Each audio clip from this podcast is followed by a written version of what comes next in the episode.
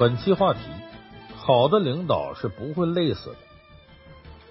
有那么一段时间呢，呃，在各种微信公众号的文章里啊，有一类特别火，就是呢给老板和领导叫屈。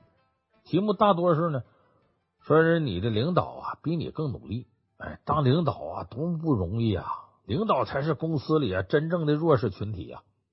大体上内容呢就是站在领导的角度讲出领导呢所面临的困难。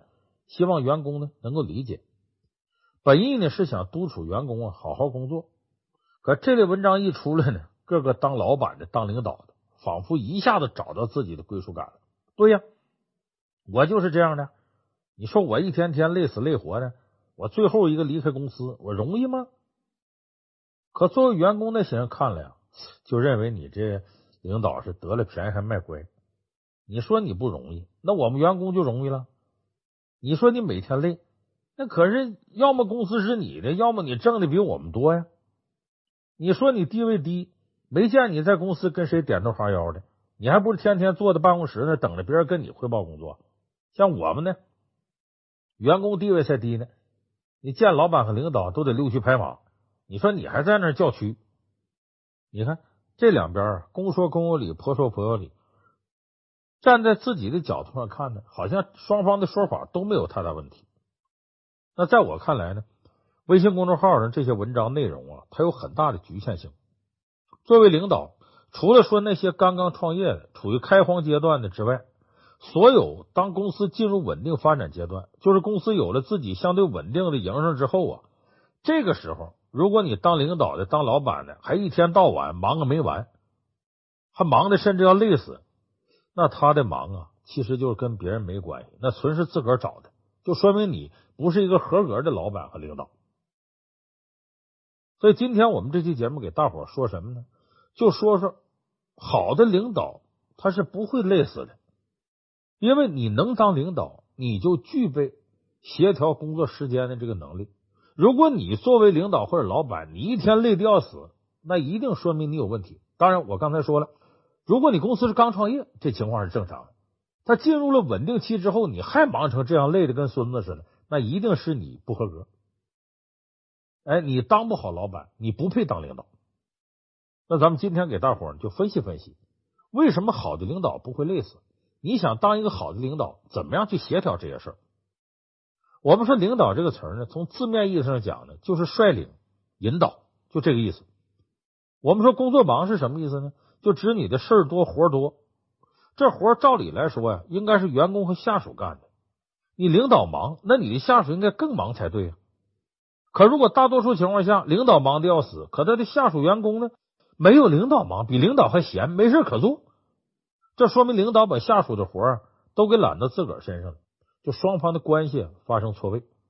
这就是我说的领导的忙都是自找的。那为什么会有错位的这事发生呢？主要是这些做领导的在两件事上出现了问题，一个是呢对下属不信任，第二个呢自个儿心眼小。咱们先来说头一个，所说的对下属不信任，很多的领导啊自己的能力比较强，下属不如他，所以他总是担心呢，他交代的事情下属做不好，他害怕承担风险。于是就把事情啊都揽到自个儿身上来做，反正你们也干不好，还是我干吧，踏实。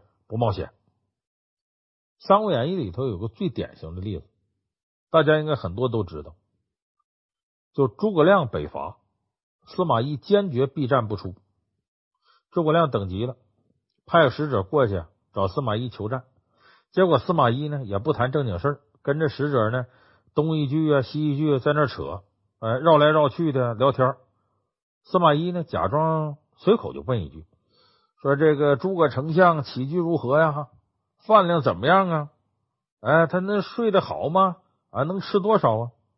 这使者也没多想，就实话实说，说我家丞相啊，哎，很努力工作，起早贪黑的，基本没有多少时间休息睡觉，饭呢吃的也不怎么多啊，很少。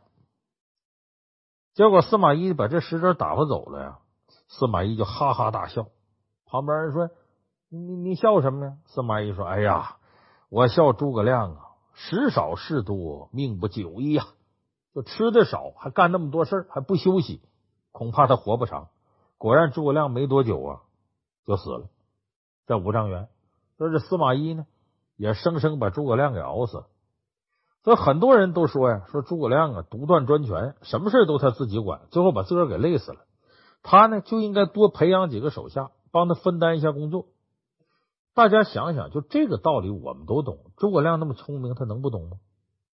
哎，你像卧龙凤雏，得一而安天下这样的奇才，还不如我们普罗大众呢。那他知道他为什么自个儿还这么兢兢业业的、呕心沥血的，还这么干呢？一方面啊，他身上啊压力太大啊，就说这个先帝创业未半而中道崩殂，那他接上来呢，就恐托付不效，以伤先帝之名。就他确实身上这个担子太重。另一方面呢，他有一个过程。他原来呀是相信下边人，到后来一点点变得不相信下边的人了，不敢把工作交给别人做了。你看啊，诸葛亮最开始白帝城托孤啊，接受丞相的位置时候，他不是说什么事都自己抓在手里，他也很放心呢，让下属啊自己去解决问题。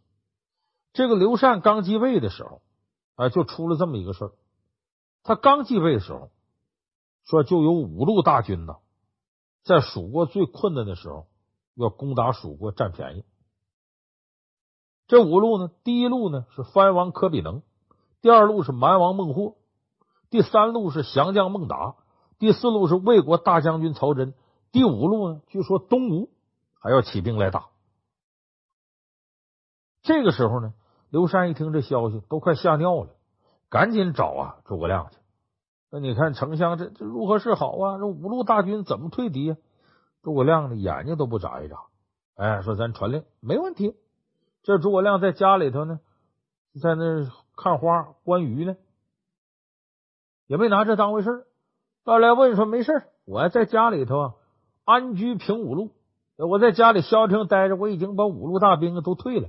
说你是怎么退的呢？他第一路啊，蛮王可比能。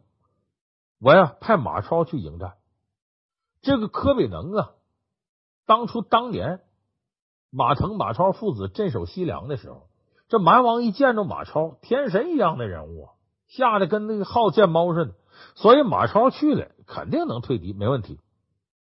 第二路呢，这个蛮王孟获，我就派魏延呢去，也没啥事。孟获来就抢点粮食，一看呢，魏延的大兵来，自然就退了。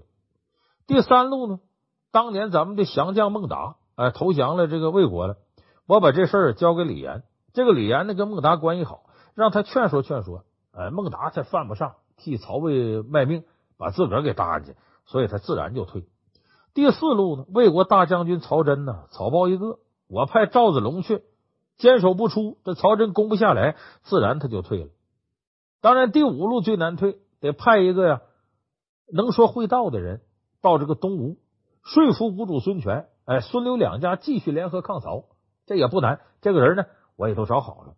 你看，诸葛亮自己在家里坐着，动都没动啊，这叫安居平五路，把下边人呢都给安排活了，用这个将领啊，用那个谋士，这危机就给解决了。所以他这时候他是相信手底下的人。那为什么后来诸葛亮弄的啥都不放心，啥事都自个儿抓？怎么会弄到这个地步呢？这里头有个关键节点，就是失街亭。咱都知道诸葛亮啊很信任马谡，把他当成自个儿的接班人培养，派他去守街亭，这是重任。可最后结果，大伙都知道，他最信任的学生让他失望了。那次也是北伐最有希望的一次，结果呢，回来斩马谡。而赶上那会儿呢，呃，关张赵马黄啊，五虎上将啊，都死光了，一个没剩下。武将之中呢，老将就剩下魏延了。当然，这个魏延呢也很有能力，但魏延的行事作风太激进，还容易自作主张。你把事情啊都放手交给他，不定惹出什么幺蛾子来。那至于剩下那些呢，关兴、张苞，这关羽、张飞的儿子，年轻一代新人，经验不足，嫩，不太靠谱。所以就剩下这些人了。你琢磨琢磨，诸葛亮一想，尤其马谡那教训，他想想都后怕。他越是担心呢。就越不敢放手，越是不敢放手呢，年轻这一辈就得不到锻炼和成长，只能把这些事儿呢交回给自个儿处理，这就进入了一个恶性死循环。最终生生啊把诸葛亮给熬死了。其实同样的例子还很多，咱们喜欢看 NBA 篮球的朋友都知道。你比方说那个詹姆斯，论能力呢，他全联盟当之无愧的第一。可是你看他在连续这几年的总决赛上，跟勇士队打了四次，输了三次。当然这里面咱们说勇士队确实非常强，这是一个。另外一点呢，詹姆斯呢，他根本也不相信队友啊，本来应该是队友自己站出来解决问题。他没有耐心，等不了。你投篮总投不进，你别投了，我干吧。你控球控不好，算了算了，我这个也包了吧。我连助攻都来了，抢篮板我都来了。其实我们有的时候埋怨说骑士队这些人呢，太是渣了，不行啊，配不上詹姆斯。但你一开始詹姆斯在常规赛的时候，其实也大包大揽的这种打法，一遇到关键的硬仗的时候，詹姆斯谁也不信。篮球是个团队运动，你这么弄就变成詹姆斯一个人打整个勇士队。但中国有句老话，你浑身是铁，能连几根钉啊？啊，那好虎架不住群狼，双拳难敌四手啊！所以最后詹姆斯输，他就是很正常的。他等于自个儿活活把自个儿都能累死。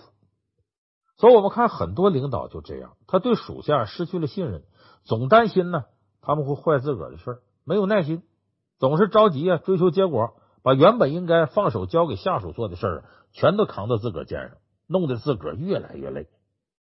这就是我们说的第一种情况，自己给自己找累受的领导，因为压力或者是对事情过于负责而导致的对下属缺乏信任。在我看来呢，虽然这种方法不可取，也可以理解，但是第二种，就我们说把自己累够呛的原因，第二种，自个儿小心眼儿，哎，这样的领导就活该，他属于自作自受。这个小心眼儿领导呢，有两个类型，一个类型呢。是说呢，他是一个比较小的公司老板，或者是公司的中低层领导。他小心眼儿体现在什么上呢？其实就是贪，就是个人利益。而这些人呢，他的待遇比自己的下属好，但是也不是好太多。比方说，下边员工一个月挣八千，呃，他也就一月挣一万两万。多出来这部分收益呢，就是靠着他比别人干的活多得来的。而活就那些，多干就多得，少干就少得。他的能力不见得比别人强多少，但是他掌握每个人干多少活的分配权。这类的中低层领导和小老板在那忙，纯粹是为了他们个人利益考虑，哎，把利益最大的一头严严实实的捂到自个儿怀里，生怕别人给夺去。所以咱说这种人再忙，他为自己忙，他累死他也是活该，你怨不着别人。那还有一类呢，就说呢。呃，他作为公司的一个小老板，他心眼小，体现在什么上呢？他总觉得自己下属员工啊对他不忠心，啊疑神疑鬼。这人他又想用，哎，他又怕算计他，不用吧还可惜，还没人可用。他就在这种小心眼啊、心胸狭窄当中来回琢磨。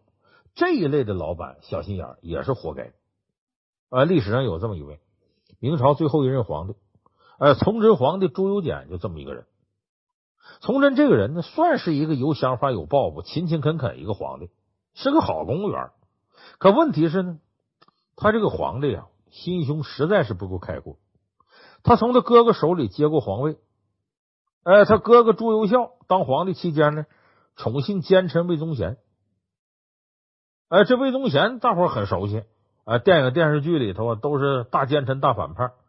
这朱由校一直到快死了，传位给崇祯，传位给朱由检的时候，这魏忠贤手里还掌握着大量实权，呃，再加上其他杂七杂八的贪官污吏呀，他这皇帝吧，不说是个任人摆布的傀儡吧，手里掌握权力，也确实有限，这也是啊，他心胸狭窄，走向彻头彻尾小心眼的一个原因。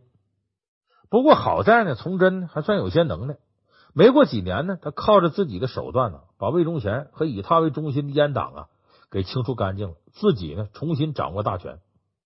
可即便是这样呢，整个大明王朝风雨飘摇，是个烂摊子。靠他自己一个人想把局面扭转过来，太费劲了。崇祯呢，用谁呢？一想啊，我把魏忠贤的阉党给拿下来，就用当年跟魏忠贤呃不对付、被魏忠贤打压的文人集团东林党吧。我们说这当皇帝呢，不光要有能力，更重要的，你得能够包容一切。可这崇祯呢，小心眼、心胸狭窄，跟东林党合作一段时间之后，又觉得呀，说这帮人啊，在分自己的权利，很多事儿呢，自己说了不完全算，还得这帮东林党同意才行。下边有人造反，崇祯想派兵镇压，东林党说呀，呃，没钱打仗了，呃，提高点赋税吧，东林党又不同意。总之，这这就很烦，很多事儿呢，崇祯呢不能按照自己心意来。你说这东林党用还是不用呢？这崇祯就犯合计了。要用他吧，感觉自个儿权力被削弱；这不用吧，还没人可用。所以崇祯呢挺烦。后来他一来二去的呢。他就想，这权力还是收在自己手里好点。你给了东林党，自个儿就减少了。于是这个时候，崇祯自己变得整天疑神疑鬼，老怀疑这东林党啊，随时可能也跟魏忠贤似的要谋害他。就说那种刁民想害朕。接着呢，这崇祯皇帝呀，为了巩固自己政权，看这个也怀疑，看那也怀疑，他就开始杀人。就只要他认为对自己权威产生威胁的人，一律都杀。总之就一句话，所有的权利，这个包括呃财力，都得归我一个人拥有，你谁也别想从我这分走一丁点。这里头比较有名的，就他因为这个心胸狭窄、小心眼儿，中了皇太极离间计，结果把驻守边关的堪称万里长城袁崇焕给杀了。那这样最终结果是什么呢？手下都受不了他了，有能耐的人呢？不仅没法实现自己价值，没有晋升空间，而且朝不保夕，随时可能有灭顶之灾。所以你看，武将洪承畴、李永芳、文官范文成这些人，在你这得不到机会，索性干脆就投降清朝了。崇祯呢，一共当了十七年皇帝，这十七年里头，他是真忙，鸡鸣而起，夜不能寐。哎，天没亮呢就起床，天彻底黑了也睡不了觉。可是我们说他这种属于小心眼的忙，忙来忙去，他守的还是自个儿一亩三分地，对整个天下来说没啥用。这个最后史书上对他的评价呀非常清晰，哎，就说他呢本身呢不是一个能导致国家灭亡的昏君，可是国家将要灭亡的时候呢，他也没起什么作用。所以这就是我刚才说那第二种忙呢，是因为自己小心眼儿。总想着吃独食，不愿意放权，所以很多被网友吐槽啊，得了便宜还卖乖的领导，就是这种领导。一个是自个儿想多占好处，一个是独揽大权呢，吃独食，呃，不给别人分权。如果你是这种领导，那对不起，谁也帮不了你。你忙啊，是你活该，你就适合呀自己干点小买卖，不适合当别人的领导或者老板。那么我们说要解决这领导忙。我们主要啊说的是前面第一种情况，啊，就是说对下属啊他不信任，就像这样的这个领导，他很忙，他很累，还真可以就要可以通过方式呢来解决他心里这种顾忌。你看呢，给下属机会呢，怕出事故；不给吧，自个儿恐怕也会被累死。所以这是我们很多公司领导一直困扰的问题。那这事怎么解决呢？美国人呢，呃。威廉姆温肯提出了一个比较有效的方法。哎，威廉姆温肯呢是一个管理学家，他提出来的叫“猴子管理法则”，就专门来解决领导很忙但下属很闲这个现象。他说，工作上的一些问题啊，就好比是一只猴子，说每个人都会有问题，那就相当每个人呢都要养自己的猴子。问题处理不好呢，你养的猴子就会死。每当领导听属下汇报工作的时候，其实就相当于啊。属下的猴子呢，爬到领导的肩膀上了。你要是直接给他下命令做决定，那你就相当于把他的猴子要过来呀。就领导给员工养猴子了，你就算把猴子养的再好，到下一回你那个下级还是不知道怎么该养这猴子。下回出的事，这猴子还得搁你肩膀上。所以这个时候你需要做的什么呢？给他指引方向，让他自己决定怎么养猴子。那这样猴子养好了。会给下属带来很大成就感，工作呢就会更加积极。就算这次呢他没把猴子给养好，养死了，那下次也有了教训，他能从中啊避免，能得到提高。那么这种方法，其实中国古人呢也都明白，就你要充分的把有一些责权利的东西放给下属，让他自己去锻炼，一回两回呢他都弄好了。你看中国古代最会当领导的皇帝，这里就得有刘邦。成语说知人善任，就说了他。咱们也说刘邦啊，市井混混，一个流氓出身，没什么能力，也没什么文化。但是他对于如何管理下属，当一个合格领导，他在这方面是个专家。而他从起义那时候呢，呃，一直到当上皇帝，他就是靠亲自培养的几个人才打出来的。你比方说大将军樊哙，最早就是一个专门杀狗的屠夫，跟着《水浒传》里的李逵啊也差不多，莽夫一个，时不时就闯祸。可是刘邦呢，没有像宋江那么一直惯着李逵那样去对待樊哙。他给足了樊哙成长的空间，让樊哙自己学会处理问题。最后，樊哙成了汉朝的开国名将。你还有一个陈平，那跟我们说那吴用啊差不多，有智谋。但最开始呢，这陈平啊也就经常出一些损招，哎，搞点离间计呀，呃，反正这些下三滥的计谋他有很多。他本人的志向呢也不大。出道的时候呢，最大愿望啊就找个有钱的老婆，将来吃个软饭。可是后来刘邦呢？就把他这个古灵精怪这个特性给发挥了，一步步培养他，让他有大局观。结果后来呢，白登之围一战当中呢，陈平还救了刘邦的性命。后来又提出和亲政策呢，帮助汉朝度过了边境守卫薄弱的艰难时期，这才有了后来呀汉武帝时期卫青啊、霍去病啊大破匈奴。那么说这刘邦当领导究竟合格到什么程度呢？有一次呢。刘邦跟韩信俩人啊坐那一块聊天，刘邦问韩信说：“你觉得我带兵能力怎么样？”韩信听了之后呢，呵呵一笑：“ 陛下，你的能耐呀，顶多带兵十万，再多就要出事了。”刘邦听之后没表态，接着问韩信：“那你能带多少兵啊？”结果韩信毫不客气的说：“我韩信带兵当然多多益善了，就有多少我能带多少。”其实刘邦听了很生气，说：“我就能带十万。”你是越多越好，你这意思我远远不如你，我不如你那么多。韩信呢，这个时候呢，一方面是解释，一方面也是心里话，说呀，那个皇上您别生气，我呢就是个将才，所以我带兵比较擅长。主公呢虽然不善于带兵，但是呢在用人这方面那本事无人能及。就你看我能带这么些兵，我不也得听你的吗？你把我用的很好，把天下打下来吗？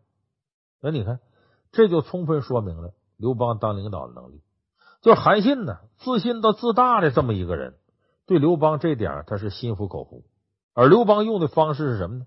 你看他不管是用樊哙、用陈平还是用韩信，就是我们上面说的猴子管理法则，你必须把这猴子交给下属，让他自个儿养。在现今的社会环境里面，几乎人人呢。都想着能往上爬，不愿意呢趋于人下，想有个好前程，想当领导。但作为领导来说呢，个人的能力往往是次要的。我们说一个人呢，他的个人能力的成长空间其实很有限，总会遇到瓶颈。所以，即便你再能干，也总会有力不从心的时候。而学会去引导别人，去挖掘下属的潜力，让他们去提高，这个才是重中之重。至于那些总想着把猴子。交给别人的下属，哎，趁早还是开了。这种人留在队伍里边，只会拖你后腿，最后呢，把你变成一个累死累活的领导。所以，别当累死的领导，怎么办？把猴子让下属自个儿养，因为你总要让他们去养猴子，猴子都在你这养，你也养不活，也养不好。所以，聪明的领导，累不死领导，是绝对会把下属的长处给调动出来，积极性调动出来。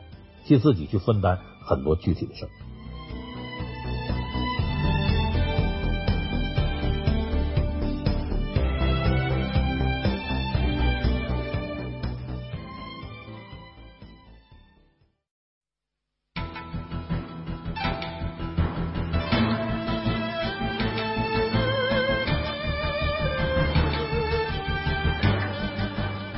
本期话题：别人情商低。我们怎么办？四大名著情商课呀，其实是帮助大家提高情商的，是主要面对自己。可是，在我们生活当中，有很多人呐，你总能碰到这样的人，就他们的情商啊低的可怕，而且自己还不知道怎么回事。哎，别人都烦他，他也不以为然。哎，经常出口伤人，做出影响别人情绪的事情。而这样低情商的人，在我们生活当中是比较常见的。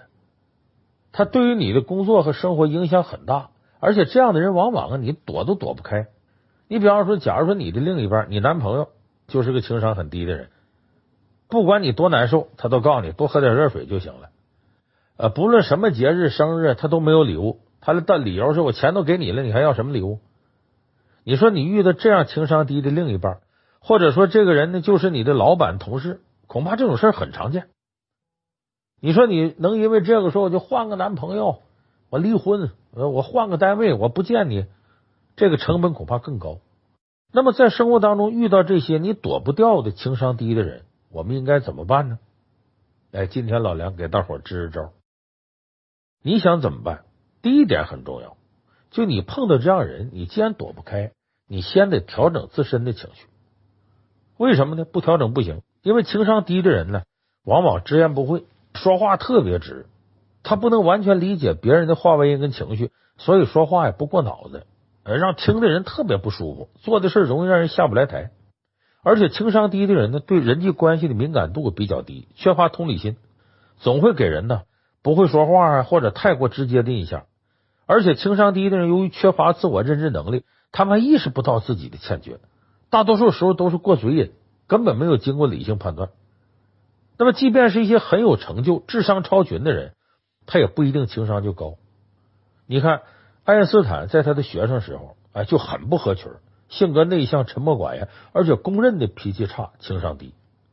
你咱举他这个例子，就有一次爱因斯坦记者招待会的时候，这个记者就问他对人生成功的看法。爱因斯坦就用了一个数学公式表示说，假如 A 要代表一个人的成功，那么成功公式就可以写成 A 等于 X 加 Y 加 Z。那么 X 代表工作，Y 代表游戏。记者接着就问他说：“那 Z 代表啥呢？”爱因斯坦就特别冲的说：“这就代表着你把嘴闭上。”结果现场气氛老尴尬了。那么其实咱们日常生活当中啊，有一些工程师、教授啊，就学术水准挺高的人，往往就是这种类型。他们对语言交流没什么兴趣，这方面能力比较弱，因为他们专注于自己的研究，认知能力的提升，经常是牺牲了社交能力才得到的。所以呢，在面对这样人的时候呢，咱们得调整自己的情绪。就你想啊，他们其实自个儿挺可怜，哎，所以这个时候呢，你呢要控制好自己的情绪，保持平和心态，一笑置之。就他们的话呀，并不是针对你，即使是针对你呢，可能就这一时。他不是完全对着你的人，过了那劲儿也就过去了。生活当中呢，我们也经常会碰到这样的人。你比如那种不会说话的同事朋友，很久没见，本来想高高兴兴的聚一下，结果一见面，呃，他就说：“哎呀，你看你现在怎么胖成这样了？你该减肥了啊！你工资还没涨呢，你现在怎么混的还不如以前了呢？”这个时候啊，你就必须得调整好自己的情绪，不要被他们这样不过脑子的话伤害，因为他说这个其实大多数时候是没有恶意的。就是想到哪儿说到哪儿，所以你心态要不好，你就没法应对这些情商比较低的人。你看晚清四大名臣之一曾国藩，他在这方面做的就很不错。因为曾国藩成长过程当中啊，他不是一个聪明的人，他挺笨。你看以前我们节目里给大伙说过，他甚至读书的时候啊，考秀才啊，都多少年考不上。然后他呢，在家里背书，背到什么程度？有个小偷想等他背完了，熄灯进屋偷东西。结果在窗外蹲着等呢，他左背也背不下来，右背也背不下来。这小偷急了，推开窗户说：“我给你背一遍吧。”当然，这个故事有点夸张。但是曾国藩呢，成长过程当中啊，不断被周边的人打击。有些聪明伶俐的人呢，逞口舌之快，在他这呢，就是有时候欺负他，有时候说点不好听的，哎，把曾国藩呢损得够呛。但是曾国藩呢，在成长过程当中，从来没受这样人的影响，没有因为这个动摇读书的信息，他依然用笨办法苦读。而周边那些损他的人呢，其实就应了林则徐那句话，叫做事乖张，聪明无益。就你这样容易把人伤了，你也没得到什么好处。但是呢，你碰到这样人，你要被他伤害了就不值得了。所以曾国藩呢，等于把自己的情绪调整的非常非常好。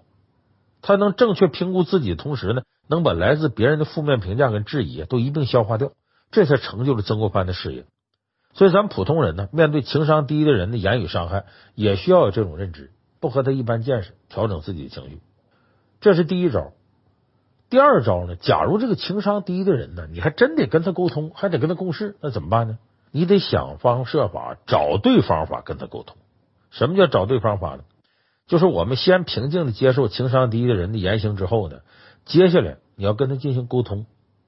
这个沟通呢，你碰到情商低的人，他们虽然情绪化严重，但是并不代表不能合作。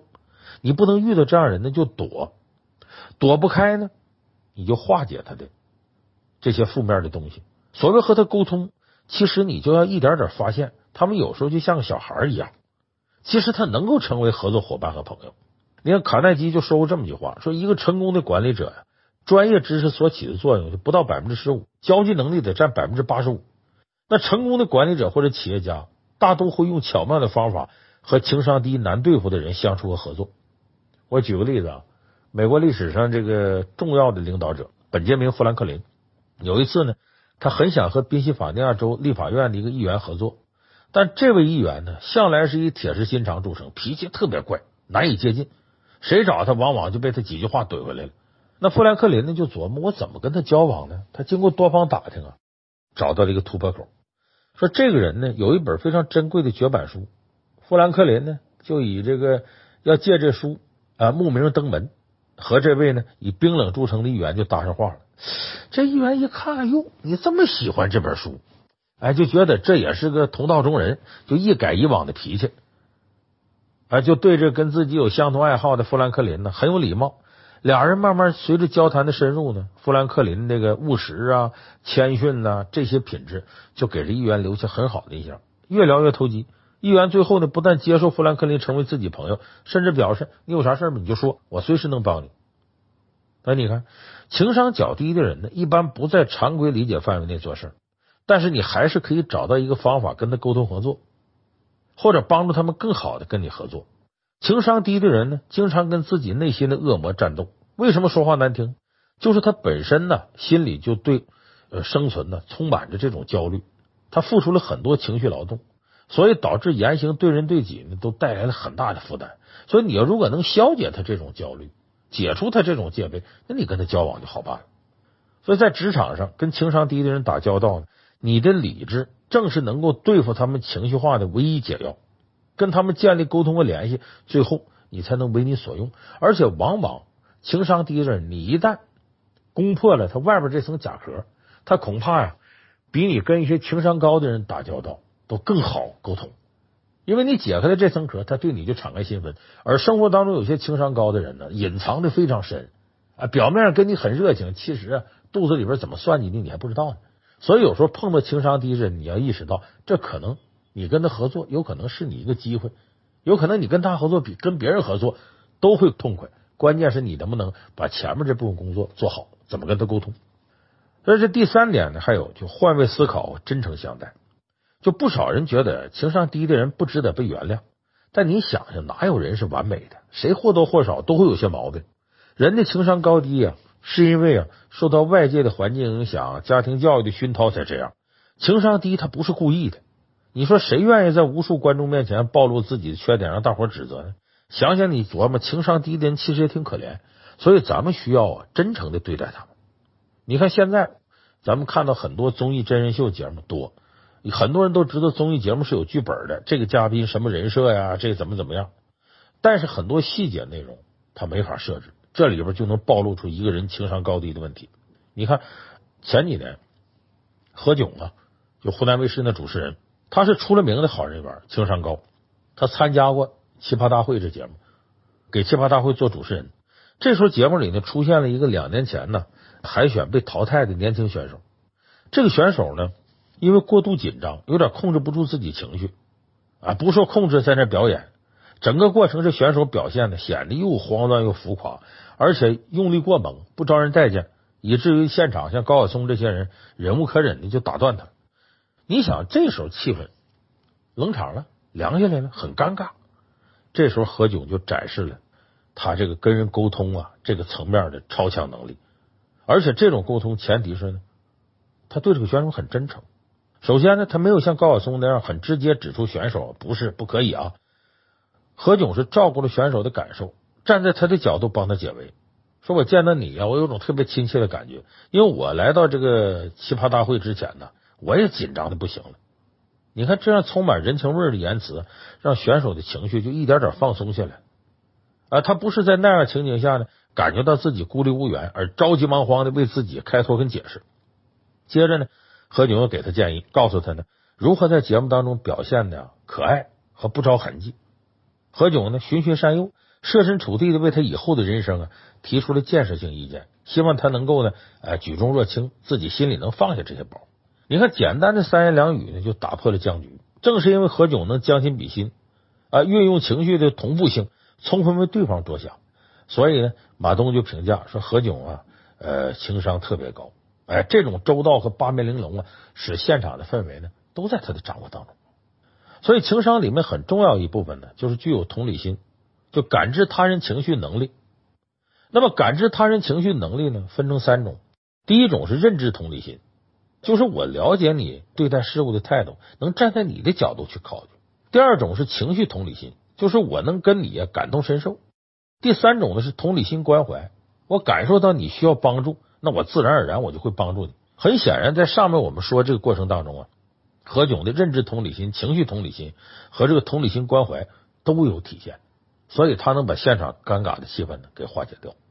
那么在我们日常的社交环境当中啊，充斥着情商啊参差不齐的人，有的人呢是负能量满满，有的呢是过分八卦，有的呢是只考虑自己。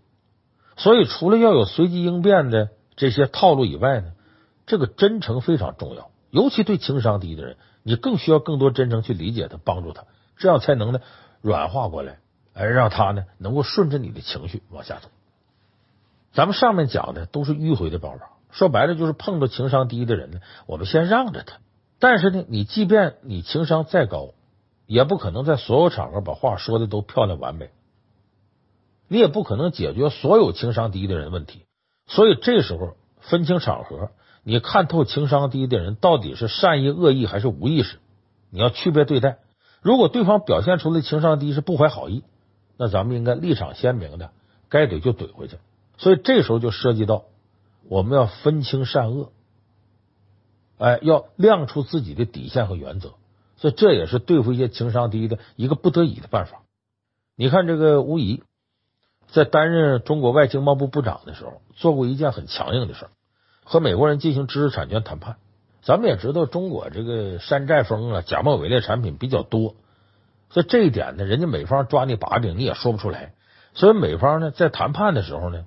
本来双方谈的是别的，可是美方在谈判上觉得呢处于一种劣势，这时候呢就等于啊呃指桑骂槐，抓别的事呢来给这说事，就当场讽刺吴仪说：“说我们呢就是在跟小偷谈判。”其实这话说的非常没礼貌。为什么？双方谈的不是这个事儿，而在这时候他把这挪出来，这其实是情商低的一种体现。这讽刺你中国人山寨多，你是小偷，你偷我们技术。这时候吴仪就没客气，他立马还击。他说：“你要是觉得跟小偷在谈判，那我们就是跟强盗在谈判。你看看你们博物馆里展品有多少是从中国抢来的？你看这个既机智，同时又硬气，说话带着棱角，表示自己啊不容侵犯。这确实是你既然说我小偷，如果我正面反驳，可能没什么力量，因为确实中国呃很多人偷知识产权，这这这这你都说都说不清楚。但是呢，我直接用强盗这个历史史实，我来回击你，是不是历史上你美国人在中国干了很多缺德事呢？”你抢了我们很多东西，你也辩驳不了，所以这种立场坚定的回怼过去，一下使情商低的这人呢就无话可说了。我们说像这样的事就是要亮明自己的态度。你像一九八四年的时候，这个中国和英国就香港回归的问题谈判的时候，小平同志就直接对撒切尔夫人说：“你不铁娘子吗？我就告诉你，主权问题是不能谈判的。如果我们不把香港收回来，那么现在的中国政府就是晚清政府。”就没法对历史对人民交代。就我一开始我就斩钉截铁的，你提出来，你说香港九七年以后公投什么的，我坚决不同意。我不把底线亮出来，一下就把你怼回去。就这个时候，你越是迂回呀，还是什么，希望跟对方好好谈呢？可能对方这气势越盛。因为我们对付情商低的人，目的是要解决一些问题，不是说单纯就想讨好的跟他交朋友。所以该亮底线一定要亮出来。就是避免激烈的矛盾冲突，把话说好听了不算太难，难的是什么呢？人与人、国与国之间激烈矛盾的解决，你就靠呃说好听的话，说话舒服，你根本办不到。如果沟通和谈判能简化所有的问题，那冲突和战争早就消失了。所以有的时候啊，这个规则底线比人情更重要。高情商呢，并不仅仅是为了把话说得好听，而是为了呢把事儿办成，把进度呢向前推动。有些场合啊，咱们说舒服的话呢是有用的，而有些情境啊，坚决的态度那是有效的。有些局面呢，你硬气的行为能带来合适合理的结果。啊，尤其是学习呀、职业呀、爱情，甚至婚姻，大多数时候是对稀缺资源的争取，竞争当中必然有矛盾，不可能永远和谐，让所有人都高兴。所以你在这个过程当中遇到情商特别低的人，如果没有别的更好的办法，亮出你的底线，让他知难而退，让他适可而止，这恐怕是一个迫不得已必须要采取的一个办法。那么人生呢，总有不如意，所以当我们遇到躲不掉那些情商低的人呢，不断磨练自己的心性，呃，去跟这样一群人不断磨合，本身呢，其实既是个挑战，又是对我们情商的锻炼呢和提升。慢慢呢，你的心性就会更加成熟，就能够包容和理解啊好多事情，而且能够掌控的事情呢就会越来越多。你相应在情商这个领域，你能达到的高度也越来越高。所以在这个基础上，你要成为一个优秀的管理者和领导者，这个难度就不大了。所以说，大家遇到情商低的人。别把他当做是世界末日到了，没法跟他打交道。你把它当做一种挑战和磨练，而这个过程你克服掉了种种困难，那你的情商也会得到提高，你的能力也会得到提升。所以，情商低的人对我们来说是人生的一种考验，他对于我们的职场生涯来说，这是最好的一个学校。